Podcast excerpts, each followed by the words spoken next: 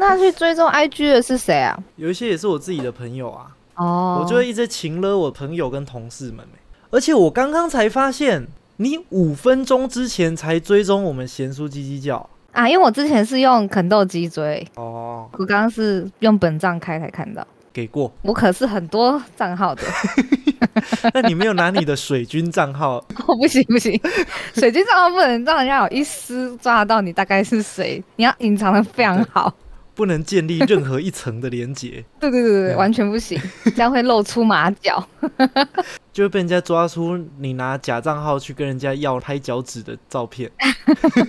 对，不行不行不行，我那个都拿来追踪大内内的。希望我们今天这一集也会有大内内来追踪我们。欢迎收听 这一集的贤叔叽叽叫，我是贤贤。我吃到鸡，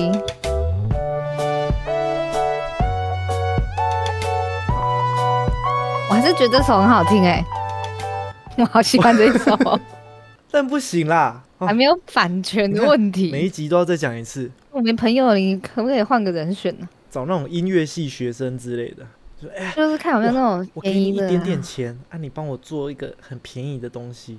我们需求很低，每个甲方都说自己需求超低的，就说哦，我们这个没有什么需求啦，很简单，很简单，我给你一个 sample，然后人家做完就说，对。哎、我觉得这感觉有点不太对，你再帮我换一下。你下先，帮我多咪几个版本，我比较一下。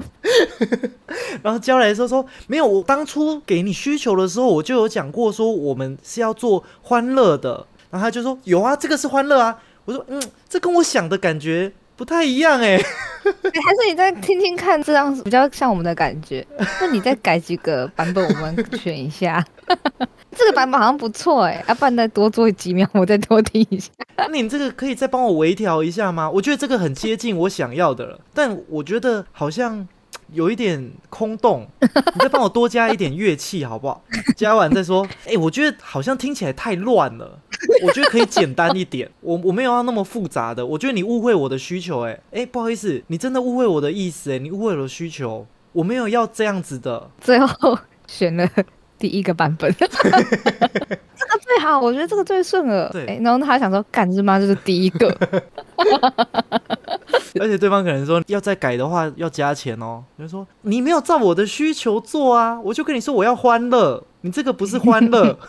天啊，每个人都会变成甲方，都会变成这样、欸。你知道我我们的喜帖要自己做嘛对？然后因为毛鼠的排版很强，所以应该是他排，然后我可能就是在旁边监督这样。哦，那金曲奖是他排版的吗？不是陈建西巴。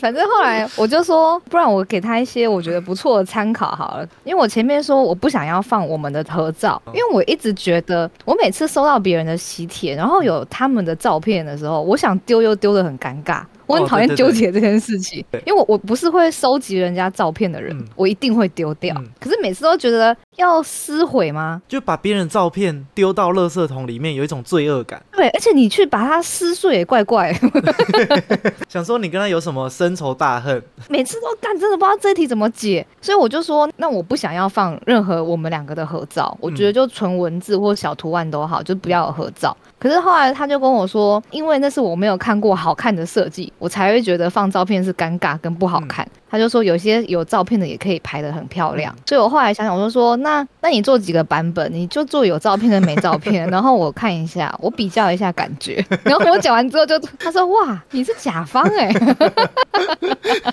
哎，换了一个位置就口气就变了、欸。换了脑袋啊！你刚刚这样子讲完，他拿来说服你的论述，跟你提出说你不要照片的原因是搭不上的欸、其实是两件事情。因为你说不要放照片的重点是说要丢掉很尴尬，而不是设计出来好不好看。其实都有啦，我应该算是我漏讲，我觉得也不好看这样。嗯但主因是不想被丢掉。好，那假设他做出了好看的，那要丢掉也是一样造成对方尴尬啊。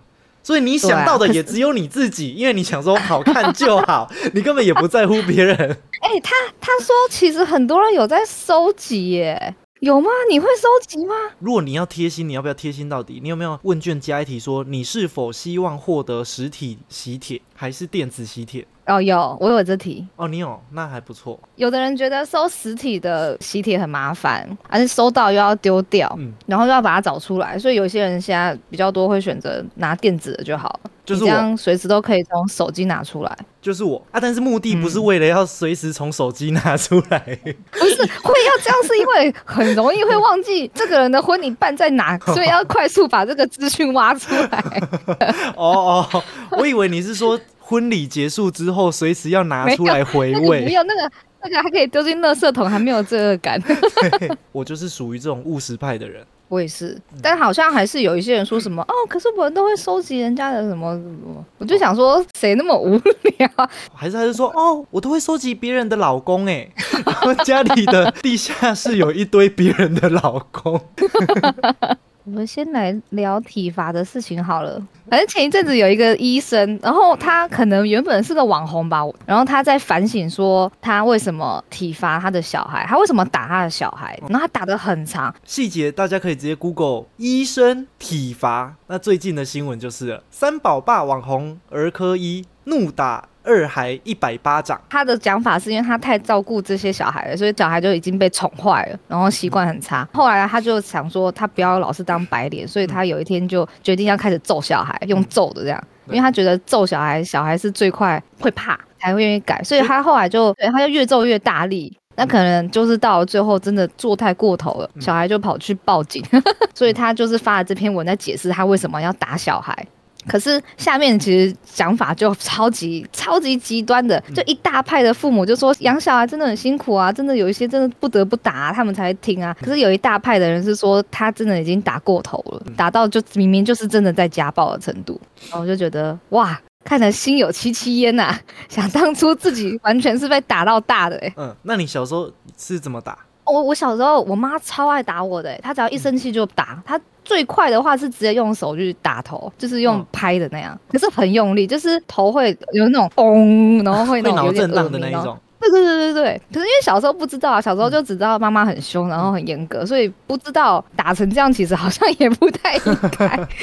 哎、你知道我之后长大才知道说，其实打一打一次头会真的死很多脑细胞、哎。难怪长大会变这样。对，会越打越笨的。要是我妈当初没打我，我现在数学可能是一百分哎，我逻辑可能超好的。你可能就不用当文组嘞。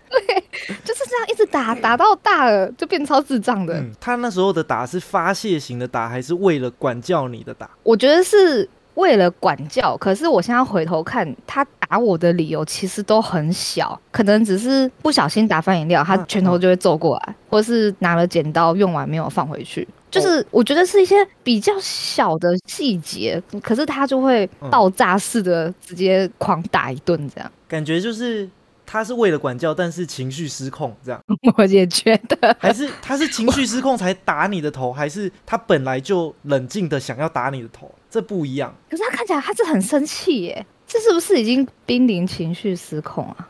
感觉偏失控，嗯但是我我有时候知道他好像很生气，打完然后可能我们会哭嘛，因为很痛，他可能就会摔门，就去房间把自己关起来。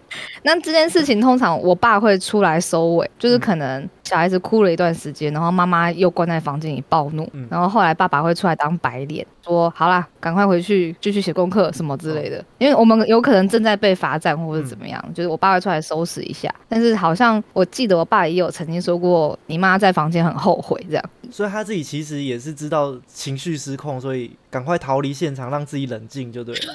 现在回头看，觉得可能是诶、他可能没办法好好的打小力一点嘛。但他自己知道自己错了。可是因为一直以来都没有不打，就是这件事情就是持续发生，所以我我小时候都一直以为大家都是被打大的。我到国高中我才发现，我有很多同学没有被爸妈打过、欸，我觉得我们那个年代大多人还是会被打，只是说有没有用失控的方式打而已。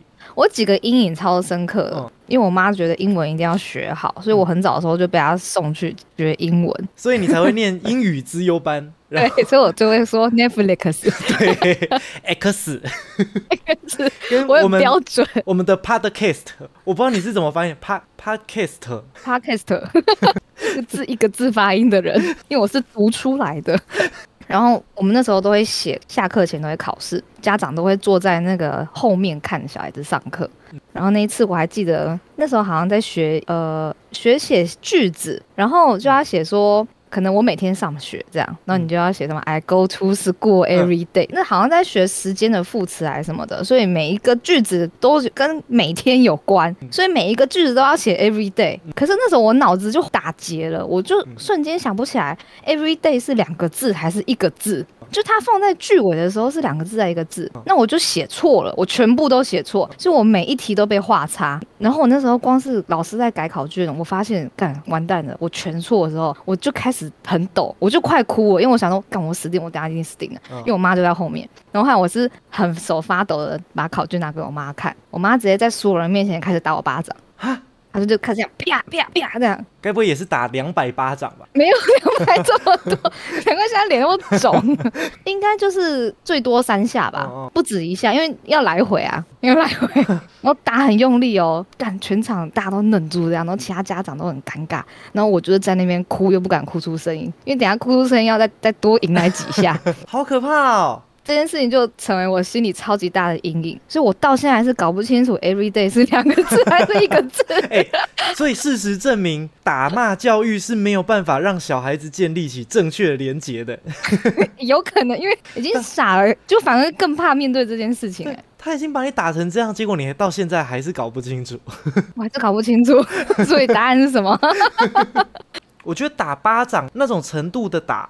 如果说他是套用在你是故意做错事的状况下，我觉得还可以理解，可能不能接受，但我可以理解。就比如说你刚刚说剪刀没有放回去，这可能是规矩的问题。你不会说哇，我不小心没有放回去。但你说打翻饮料，你人总不可能故意打翻饮料。对，就是不小心也被列入惩罚的原因了。对，那你如果说好要惩罚，但惩罚的轻重，我觉得如果说我考试考差了就被打巴掌的话。我觉得有一点过头哎，就是我总不可能是故意想要把它考差的吧？对啊，而且我觉得因为这些事情啊，所以其实我小时候就会开始变得很怕犯错。那你记得我曾经讲过，我有个同事，他只要犯错被抓到，他都会矢口否认嘛。其实我到大学的时候也蛮常这样的，就是我这个坏习惯其实有跟着我长大。可是因为大学我有被当时的男朋友纠正这件事情，所以我有很克制的不要每次都粉饰太平，或者是不敢承认错。可是我后来很认真的思考，为什么我那么怕承认错，就是因为我只要承认错，我就会被打，所以我宁肯假装我没有做错。那你会承认你刚刚林肯的发音有问题吗？不要打我巴掌，舌头大概是不小心一起被打大了。宁宁可宁可宁可宁肯总统，你这样算是在家庭暴力的环境长大哎？因为我爸跟我妈也是会打，就是我妈偶尔也有失控的时候，然后我有被他甩过巴掌。我比较有印象的是国小一年级的时候。然后我在剪头发，我妈是美发师嘛，所以就是我妈帮我剪。就我不知道为什么，我小时候超讨厌剪头发。剪完头发不是会那种小小小的短短的头发在脖子上啊什么之类的，你就觉得很刺很不舒服。然后你要坐在那个椅子上乖乖的坐十五分钟，让人家剪头发会很坐不住。然后那时候我妈叫我要剪头发，我就是一直说不要。然后到时候她逼我要剪嘛，然后坐上去我就在那边哭在那边闹。然后她一边剪我就一边哭闹，她就气到直接甩我一个巴掌，然后就。嗯嗯，我我就就一边哭一边不动的让他剪，早知道早一点就甩了，第一下就先甩下去再说。对，所以小朋友在欢的时候，有时候可能大人控制不住情绪，用打的的确是会有效率会很高，对。对，是高效率又很直接。可是你心里就心里就有一个阴影，对啊，你就会很记得这件事。但好险，我妈平常还算是脾气蛮好的，所以相对比较这个阴影就会被淡化。她也比较少动手。我现在长大再看啊，我我反而觉得我妈是那种好好妈妈，就是那种脾气很好，然后软烂个性的那一种，就是人家 人家说怎么样，她就哦好啦，怎样啦，就是都不会很严厉。可是我反而印象中，我小时候都是我妈比较严厉耶，然后我爸反而就是。他也会打，但是他是用君子的方式打。应该很多人小时候都有因为考试成绩被打过。那嗯我爸是属于考试前就跟你明讲说，哎，下礼拜月考，他可能列一个基准点。我忘记这个怎么开始，他就跟我打赌，他可能就是说，那我们就列一个满分为标准，少一分打打一下啊。如果你都满分的话，就买什么玩具给你，嗯当做这个赌注的交易。然后就说好，后来可能有少分数要打了嘛，然后他就开始计算说，好，那总共是三十五下啊，看你什么时候要打。啊，今天如果心情不好，那就不要今天打，这样啊，还可以哦，还可以兑换时间哦，还可以分散哦，可能跟好像还分个两一卡债哦两次，对对对对对。还可以分期付款呢。对，所以成绩单出来，我记得有一次是，反正不知道为什么成绩单出来的那一天，我们讲好那一天不要打，觉得那一天心情不太适合被打，然后就没有打。过了几天，有一天在看电视的时候，在看连续剧，嗯。好像大家气氛和乐融融。他说啊，还是要现在拿出来打一打。我就说好啦，然后他还说好，那你去我房间拿棍子来，然后嗯，我还乖乖的去拿棍子来，然后就打，打完就要打哦，很用力啊？很用力啊，很痛啊。可是打的时候，爸爸是理性的在揍你的，对啊理性地在打就好也不是那种很生气的样子对对对，他不是因为被情绪所操控，啊。他是觉得哇，我现在就是要打你，这个是你欠的，好理性哦，好棒哦。可是还是很痛哎、难怪我不能理解你所谓什么叫理性的打，因为我从来都没有被理性的打过。我都是看着情绪疯掉的，情绪疯掉的妈妈，还可以真的讲好打人呢、对，这个是可能比较偏成绩方面啦。如果小时候比较皮的时候，可能也是会有，哎、好像好像负责失控打的都是我妈哎、我印象中，因为我爸嗯。不知道从小我爸一直给我一种很权威的感觉，所以嗯，他几乎不用出手，他只要说躲起来。damn me，嘴巴垫垫，我我就会、嗯我就知道这个是绝对不能皮的，因为我爸是很有原则的。嗯，他如果不说话就还好啊，如果他今天有出一个指令，那你就是这个指令就是一定要执行到底的。我刚刚说到分数的打赌嘛，我就想到嗯国小二年级吧，然后那时候就是也是跟我爸对赌，赌说满分的话就可以买电视游乐器之类的。嗯后来那一次就真的满分，然后就买了电视游乐器，很开心。结果发现我要玩的时候，电视掌控权还是在大人手上。我想要玩的时候还要问说，嗯，我可以插电视吗？我想要玩电视游乐器，还要大家都允许的时间才可以玩电视游乐器。我就 我想说，干我这个战利品好像有点废，那没有，那可能在他们的计划之内。而且你插下去之后，因为家里有我跟我姐嘛，然后那时候还有我爸朋友的两个小孩，因为电视是公用的，所以你插下去之后，你就不可能自己一个人玩，你一定要跟大家一起玩，或是轮流玩或分享。然后就觉得说嗯，干、这个是我拿我被打的赌注来换来，是我努力得来的，结果我还要跟别人轮流，我还要看着别人玩，我就很气。但是电视的掌控权也不在我手上，这很像你买了一台狗狗肉，结果狗狗肉跟你说：“哎、我们电池要月租哦。” 是一样的概念。我觉得这是你爸的计划吧？感觉就是前面因为小孩子很天真，就很高兴，结果才发现其实实际执行起来困难重重，我根本不能想玩就玩。然后这样也不会让你拿到手就拼命的打电动。哎、可是我突然觉得这种鼓励式的方法很好、哎，有奖励，因为我可能没有拿过奖励，我终于知道为什么我这么讨厌读书了。嗯因为读不好就会被揍得很惨，还会被赶出家门，还真的被赶出家门过哎！而且我的考不好，就只是可能没有满分，没有前三名的那种，就会被赶出家门。所以我就一直都很讨厌读书，因为每次都觉得读书获得的惩罚很大，然后就会变成压力会很大。哦，干拿了全班第一名，拿了很多次，但是也不会有任何的奖励，也不会被夸奖。好像是本来就应该这样啊的那种感觉，就会一直没办法从中找到任何成就感，然后永远都觉得压力很大，好像永远在对抗什么，然后一直都很畏惧这样，啊，好辛苦哦。我这样回想起来啊，虽然那时候是有用考得好就有奖励，然后考不好有惩罚来当做管教的方式，但我现在回想起来，我觉得那个管教的功能性其实有限诶、欸。嗯。因为我觉得就算那时候没有这样子堵住，我可能还是会去考一百分，嗯。或是他没有打我，我可能还是会想办法考很高分，因为我自己想要考很高分。你真的打从内心你想考很高分哦，你不是因为有点怕怕，或是想拿到电视游戏会更努力一点啊？可能就是再硬一点这样。我现在回想起来不会，我我觉得它的作用在于说，虽然我想要拿高分，但我会有惰性。家长会寄出的手段是说，哦，你不读书，我就要惩罚你。那我只好被逼着说，哦，那我不能去玩，只好乖乖的坐在书桌前面。就是我至少被制约到什么时间需要乖乖的坐在书桌前面。但有没有真的读进去，跟有没有真的想要读，还是得靠自己。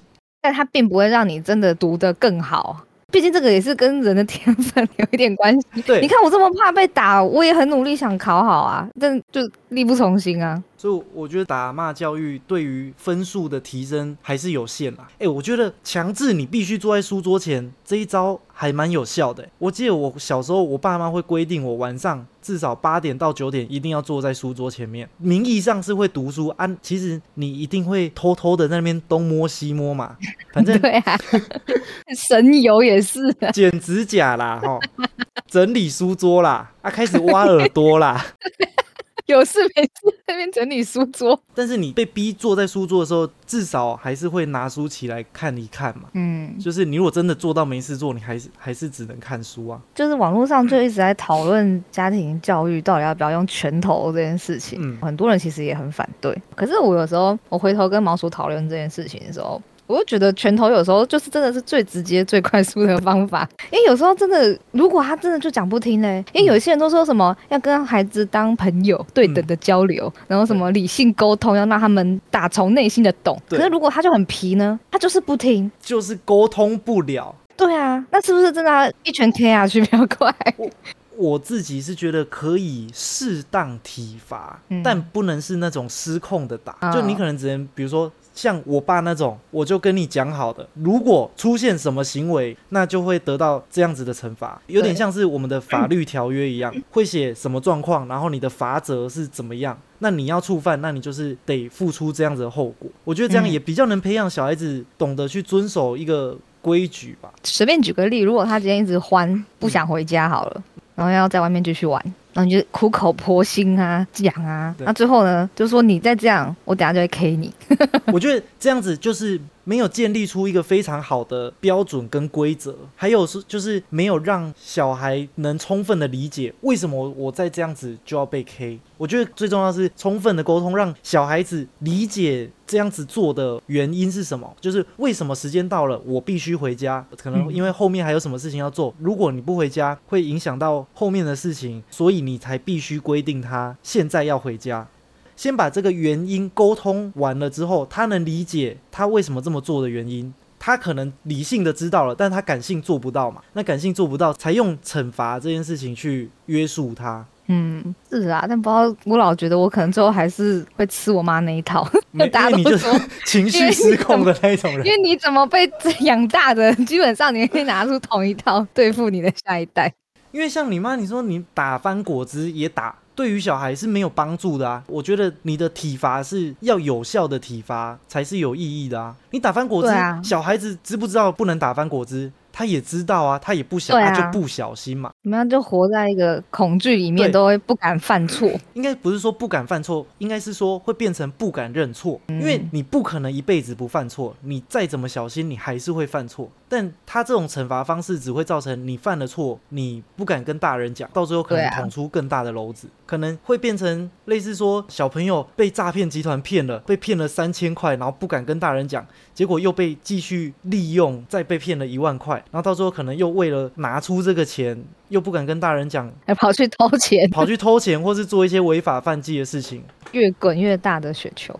那我觉得我爸做一个比较好的示范，就是。建立权威，虽然我觉得还是有点恐怖，但是我觉得那个对教育是很有效的。就是我举一个例子，就是我怎么一直讲就是啊？今天我举一个例子，就是。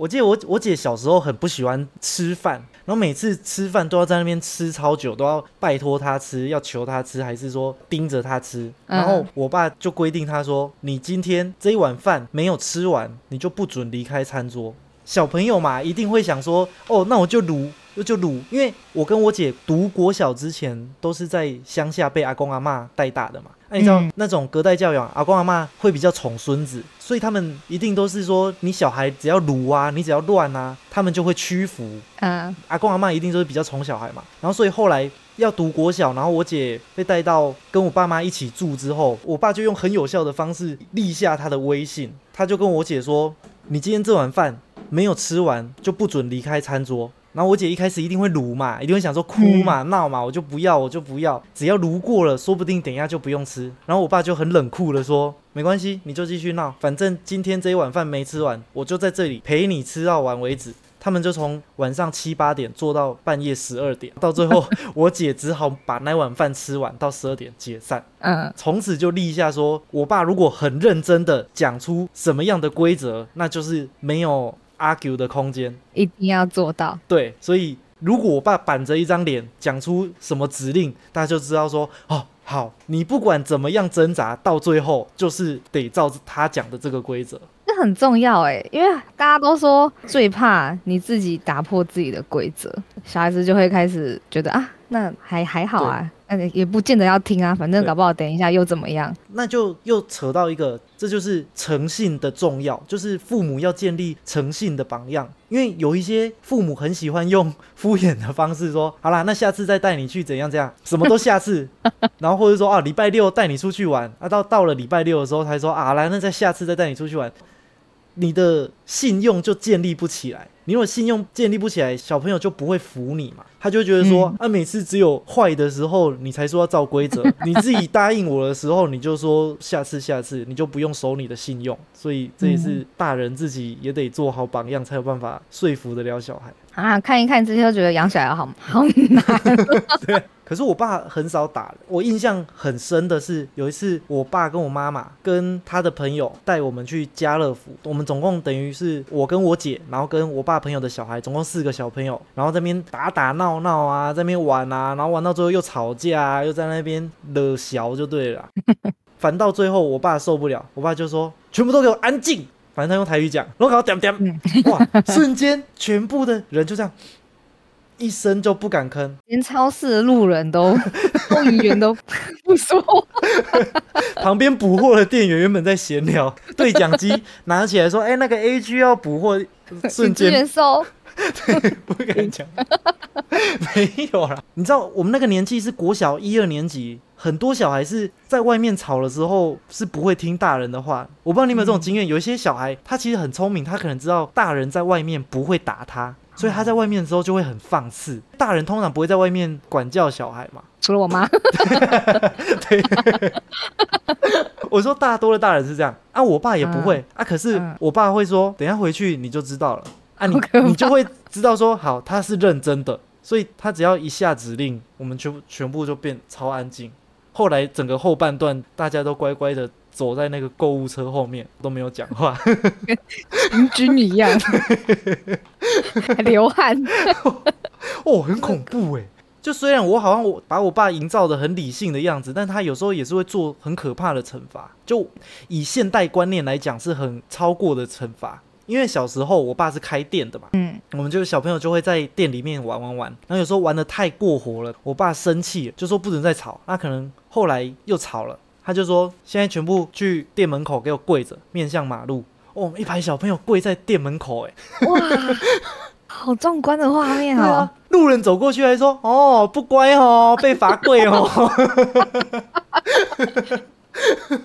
我爱路人会跑去求情，不可能，路人只是觉得很好笑，就是希林娜布乖那边。”那个年代可能这样管教是很正常的事情嘛，对那时候还没有风行说不准体罚或是不准怎么样，现在觉得警察会来抓你。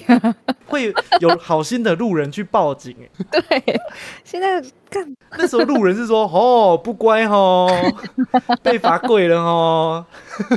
好好玩哦。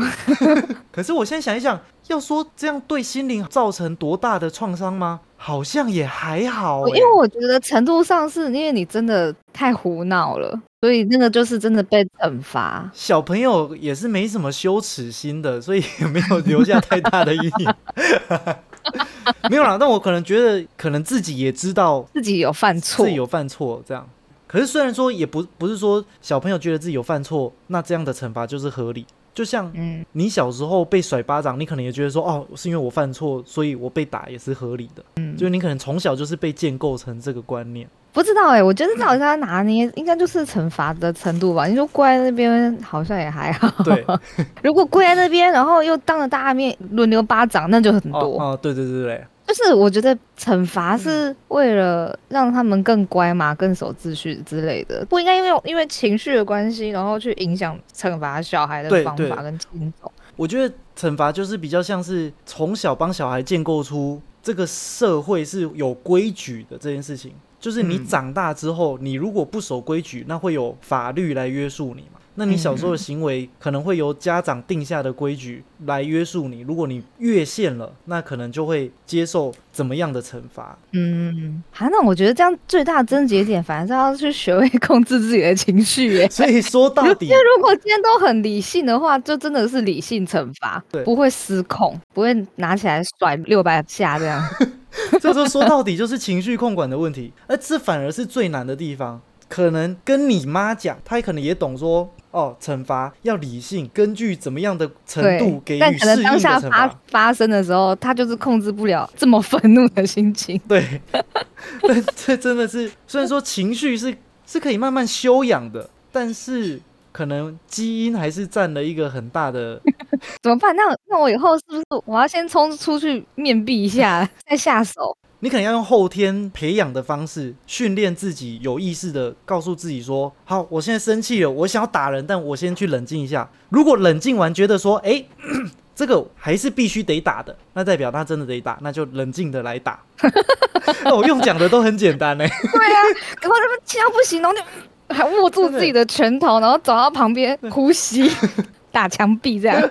我比较有印象的是，我爸的体罚都比较有规则性啊，我妈的体罚都比较不规则。她有时候她如果真的控制不住，偶尔会甩到巴掌。啊，有时候可能很气，就去拿后束供，就是拿那个橡胶水管啊，或是拿衣架、啊，或是有时候就近直接捏你的大腿，捏下去，哦，那会哦疼哎，很痛哎。捏大腿很可怕。小时候被捏到会很气，说你干嘛这样捏我，很痛，是真的哦青的那一种哎。你有呃可是你你妈这样会被抓、欸，留下证据。那，好险，我妈发生的频率比较少，她可能慢慢修养，可是真的慢慢就是女人，脾气变好，女人真的比较冲动。有可能。毕竟那个年纪，他们也是第一次在当妈妈嘛。倒是真的，大家都是新手。她捏我的那个年纪，可能就跟我们现在年纪差不多啊。所以你现在失控，可能你也会去捏小孩的大腿，捏到他 OK。是你捏大腿，我会打他巴掌。我要让他知道什么是 every day。哎、我小时候觉得我妈很不公平，因为我跟我弟差了六岁。嗯，人家说前面的小孩就是刚生出来的小孩都是照书养，然后比较后面生的小孩都是照猪养。就是 就是有道理的。我跟我姐小时候，我爸妈很要求功课，犯错就也会体罚。嗯啊，到我弟的时候，我就觉得哦，我妈怎么感觉都不管他哎、你没捏过他吗？对，很少。我就想说，为什么那么悠游快活？为什么我小时候都要怎么怎么样怎么样被规定考几分还是干嘛的？弟弟为什么都不用？小时候都会有这种比较心态。差六岁了，这个年纪的他们也不像当初血气方刚可以一直揍小孩，那个当爸妈的心态已心情会经不太转换一样了。，对他们想说，好啦，只要这样长大就好了。对啊，就打的也会大，不打也会大，也不要那么辛苦一直打。看开了很多的爸妈，但是因为我跟我姐只差三岁，所以基本上惩罚起来差不多。嗯，然后我那时候超讨厌我爸的那个料杯啊，就是有一根哦，我以为，抓，我以为不是我爸当料杯啊，是真的物体廖北亚物理，物理料杯啊，对，抓耙子拿来嗯抓背的那个、那个东西很奇怪，这怎么打都不会断。我就很希望让它断，因为他一开始有时候会拿那个打麻将的那个尺，哦，我还我有被那个个打过啊，打下去断掉。那个超容易断的，所以每次断掉心里都会有点爽，想说，哎、没有 断了，他就会换一个不容易断的材质。对，一开始想说，干那个都会断，嘿，没有武器了。后来自从我爸买那个料杯啊，然后他都会插在一个大家都拿到一个很简单，就是类似散桶的地方。干之后永远都是用料杯啊，怎么打都打不断。然后我上周端午节的时候，就我有回家住两天，我爸居然突然拿了出了一根料杯啊，开始抓背，我就看了很生气，你没有问他说这是小时候那一根吗？没有，我就说为什么还有料杯啊？我很生气，因为那个吊杯真的把我们打的很惨哎、那我跟你分享一个，小时候我记得有一次我回家，我爸跟我妈很兴奋的跟我分享，就是他那个笑眯眯的表情，就看得出他有隐藏不住的那种兴奋喜悦表情。他说：“ 哎、我跟你讲，我今天买了这个。”他就从他的后面拿出了一个藤条。他是说，哦，我们今天看到这一根，我觉得很适合拿来打小孩，我就把它买回来了。哦，他们是用用那种 线上游戏分享，说我今天打到新装备的那种情绪在跟我分享。哎，他没有想过受害者是我吗？拿着那个新的刑具跟那个囚犯讲，哦，他真的是讲的笑眯眯的，很兴奋哦。那个迫不及待赶快拿来用一下。后来都用那个打，对，后来就用那一根打。我说那个看完电视说，哎，要不要今天来打一下的时候，就是拿那一根藤条来打的。那他现在在家吗？我不知道，忘记了。我那天看那个抓耙子，我整个气到不行，该死的刑具怎么还在啊？我都三十岁了，我看到那个还怕哎、而且我现在回想起来，那个藤条，它就是拿来打人用的藤条，哎，因为你藤条没有其他作用啊，它也不能拿来支撑啊，也不能拿来，也不能拿来抓痒什么的，它就是拿来打人用的，哎 到底是哪个无良的店家对发明这种产品？其实爸妈之间有流传一个打小孩社团，然后里面有各种打小孩的用具说，哦，我这边一生推藤条，超好用。大推大赞。我就分享给你，昨天打我家儿子打有够爽，都不敢再哭了。可能有家长先发了一篇贴文说，昨天拿麻将尺来打小孩，结果打没两下就断了。大家有没有什么推荐的嘞？下面可能就有其他家长说，推推衣架，衣架推推。衣架推推用了二十次还没断过，啊，下面又推说，我都用塑胶水管，很好用，打了也不会受伤。跟那个热熔胶条打了都不会留疤，对对对对，可以放心打。推推，然后可能最下面有一个人说，推荐大家一个新产品，我今天刚买到，试用完觉得手感很不错，藤条。专为打小孩设计，然后还要拍说这个牌子的藤条 不要买错。连接附在这边。爱的小手是以前老师比较常拿来打，可是爱的小手其实那个手超容易喷飞的，手喷飞之后，就变成棍子喷对人，，那棍子打起来超痛的，好气哦！因为那个手很过分，因为啊爱的小手，它原本设计是用前面的手掌，对那个前面的手掌啪打下去，其实它的压力是分散的，所以嗯。相对不会那么痛。但是当他那个手喷飞之后，我从来没有遇过老师说啊断掉了，那下次再去买一个新的用小手打，他就会将就的用那一根小手的的棍子，那一根棍子，光溜溜的棍子，跟棍子棍子很痛，好痛。觉得可恶的小手怎么粘的那么烂呢、而且那个真的超容易喷飞的。哎、那我刚刚突然想到，你有没有不小心闪躲过你妈的攻击？哦 因为有时候 有时候不是太害怕故意要就是因为其实你你知道大概怎样要被揍，你也躲得掉。可能有时候身体不小心 稍微闪了一点，这叫什么？反反反射神经，这是这不是你大脑控制的，这是你的神经下意识就告诉你你该闪躲，这是我们人类给自己的安全机制。可是我觉得最可怜的是，因为你知道他打你，然后你又不小心要闪开，你还要把自己再压回来，我还会再把自己压回来，再给他 K 中，这样啊，你那种打是不是他乱打一通？就是他拿手边的东西砸过来，这样。哦，那你真的比较恐怖哎！我说的闪是那种妈妈或是爸爸都会说手伸出来，然后你就手伸出来，然后你就知道要手伸出来被打。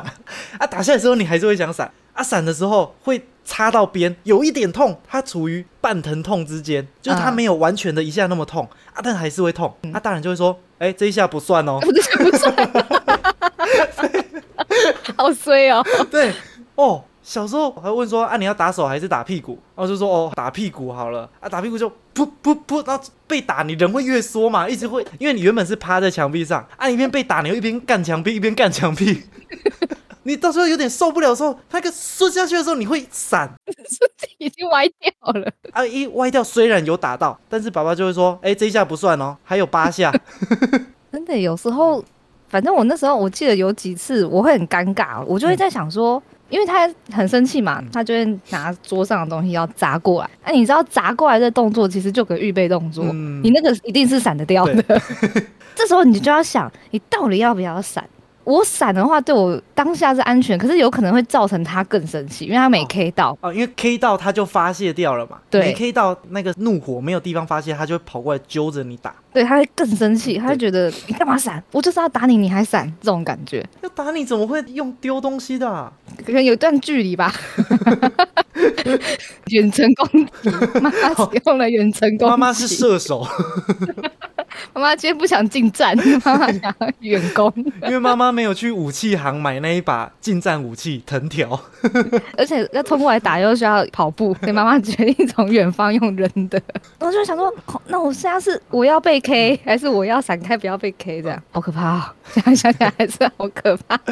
哦，我们真的是要祝福全天下的家长理性体罚啦！哦，啊，适量就很像那个酒精广告的那个标语一样，理性体罚。然后，哎，好像想不出什么好标语，要、不然就这样子。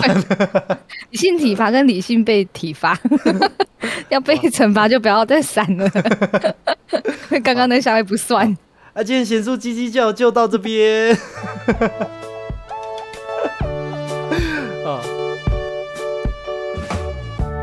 我们用这个欢乐的音乐来结束这一段体罚的对话，让让体罚与欢乐画上等号。体罚也可以很快乐。我是雪贤，我是豆鸡，我就有预感这个可以讲一集，因为大家小时候都很常被打。讲一想我都流汗了。哎、好险你妈小时候这样打你，不然我们没有这一集。哎 我回去跟她讲，感恩的心啊，妈，谢谢你。谢谢你远距离攻击。